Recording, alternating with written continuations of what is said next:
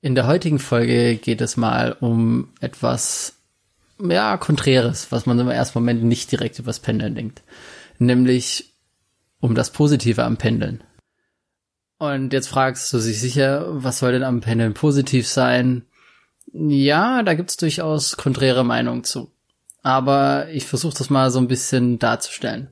In der heutigen Zeit reden alle und diskutieren eigentlich alle über mehr Zeit, dass man für sich. Also man braucht mehr Zeit für sich, man muss sich mal wieder zurückziehen können. Das ist alles so hektisch geworden, alles so schnell, alles so stressig und die Rückzugsmöglichkeiten fehlen. Und ähm, das ist natürlich nicht so genial. Und jetzt komme ich mit etwas raus, wo ich sage, das ist das Positive am Pendeln, nämlich beim Pendeln hast du genau diese Zeit. Du hast diese Zeit, dass du dich zurückziehen kannst, dass du Zeit für dich hast, dass du die Ruhe für dich findest, dass du nach dem Arbeiten abschalten kannst. Du kannst dich vor dem Arbeiten mental darauf vorbereiten. Du musst nicht telefonieren, du musst mit niemandem reden. Du kannst quasi abschalten. Du kannst dich quasi zurückziehen. Im Zug stört dich niemand außer der Schaffner. Okay, je nachdem wie voll es ist, sind da noch andere Menschen. Dann nimm dir Noise Canceling Kopfhörer, mach die Dinger zu und guck aus dem Fenster raus. Beim Auto genau das gleiche. Mach dir deine Lieblingsmusik rein. Denk über den Tag nach. Zieh dich ein bisschen zurück und ähm, das ist in gewisser Maße eine gewisse Sichtweise, die du am Pendeln auch dir aneignen solltest, würde ich dir als Tipp geben. Das liegt nämlich nur an dir. Du regst dich über den Stau auf, nicht irgendjemand anders. Du machst irgendwas im Zug, was dir nicht hilft. Nimm dir diese Zeit und dann hast du auch die Ruhe.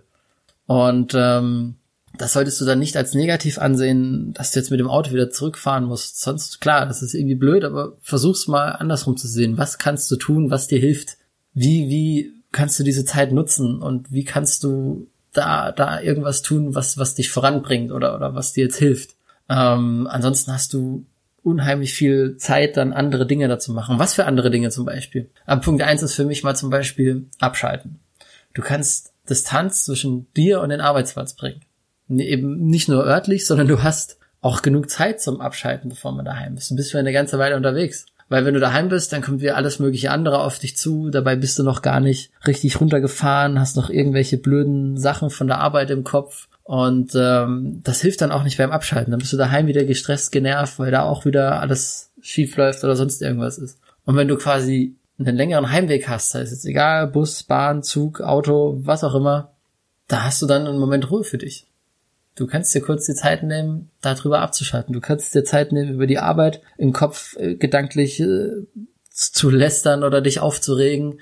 Und ähm, du hast da die Zeit für dich. Du kannst in Ruhe drüber nachdenken. Das ist ein super Mehrwert. Und wenn du dann daheim ankommst, kannst du direkt mit den anderen Sachen durchstarten. Du musst nicht mehr runterkommen, sondern du hast das alles schon aus dem Kopf gekriegt. Und ein Tipp für, für, die, für die Bahnfahrer hier, als, als nächsten Punkt, was positiv am Pendeln ist, du kannst konzentriert arbeiten. Du hast, hast dein Laptop dabei, du hast einen Tisch, kein Mensch stört dich. Vielleicht ist sogar gut, dass du nicht so viel Empfang hast, dann kann dich keiner anrufen. Das heißt, du hast wenig Ablenkung und kannst konzentriert an den Sachen arbeiten. Du kannst die ganzen E-Mails irgendwie aufrollen, die dir eh schon da sind. Du kannst da auf E-Mails antworten. Du kannst noch irgendeine Präsentation durchsehen oder vorbereiten. Das funktioniert alles. Und auch weiter für die Bahnfahrer kann lesen, ihr könnt eine Sprache lernen, ihr könnt meditieren. Und alles Dinge, wo ihr vielleicht daheim gar nicht dazu kämt, wenn ihr nicht diese Zeit in der Bahn hättet, weil, weil daheim wie, wie schon eben alles möglich sonst wie noch lauert, ein Partner, der einen ablenkt, sondern nein, da seid ihr jetzt für euch, ihr könnt euch zurückziehen. Ihr habt quasi vielleicht jeden Tag eine halbe, dreiviertel Stunde Zeit, eine neue Sprache zu lernen.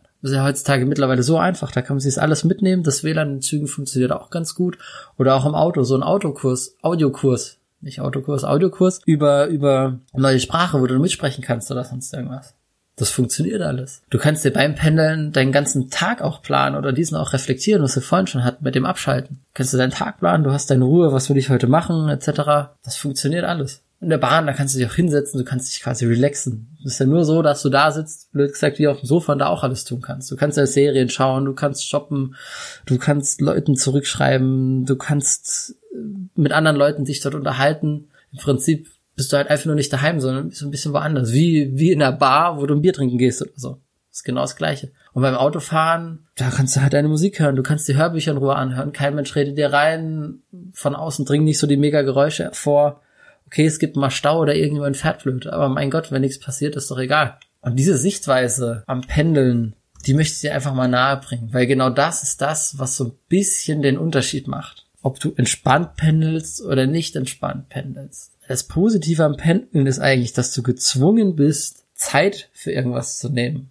Weil du sitzt in dieser Bahn, du sitzt in diesem Auto, du hast keine andere Möglichkeit. Kein Mensch lenkt dich ab, Du kannst dich jetzt quasi nur auf dich fokussieren oder auf das, was du tun willst. Du kannst im Auto dir ein neues Hörbuch anhören, was du schon lange mal hören wolltest, weil du daheim nie dazu kommst. Diese Zeit als positiv anzusehen und zu sagen, okay, ich habe diese Zeit, ich muss diese Zeit jeden Tag aufwenden und ich will mit dieser Zeit irgendwas anfangen, dass sie, wie in der letzten Folge schon angesprochen, eben nicht weggeworfen ist. Wenn du das nimmst, dann verlierst du keine Stunde, 90 Minuten, zwei Stunden am Tag dann gewinnst du diese Zeit, weil du machst ja irgendwas damit. Du machst irgendwas, womit du vorwärts kommst.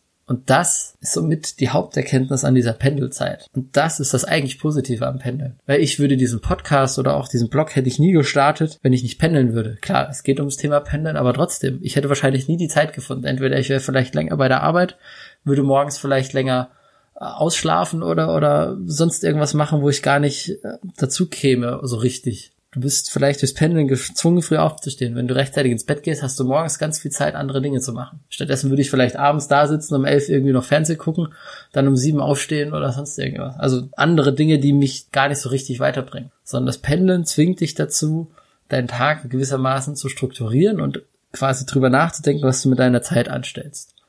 genau das ist ein riesen Mehrwert vom Pendeln. Darum möchte ich hier das einen ganzen kleinen Impuls verwandeln und sagen, Pendeln ist positiv in gewisser Maßen. Das ist die Frage, was du draus machst.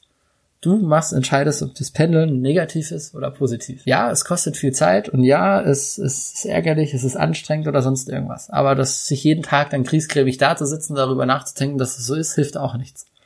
Du hast es so entschieden, du hast es dir so auserwählt, dass du pendeln möchtest. Also dann entscheide doch auch für dich, dass du diese Zeit bestmöglich nutzen willst. Du willst diese Pendelzeit zu positiver Zeit für dich machen. Du willst da irgendwas voranbringen.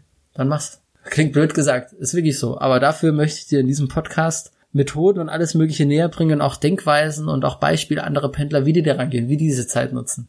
Dann kannst du für dich mit diesem Podcast deine Pendelzeit zu positiver Zeit entwickeln. Und dann wünsche ich dir jetzt noch eine gute Fahrt, komm gut bei der Arbeit an oder komm gut nach Hause an, je nachdem, wo du diesen Podcast hörst. Und bis zum nächsten Mal, bis zur nächsten Episode. Bis dann. Ciao.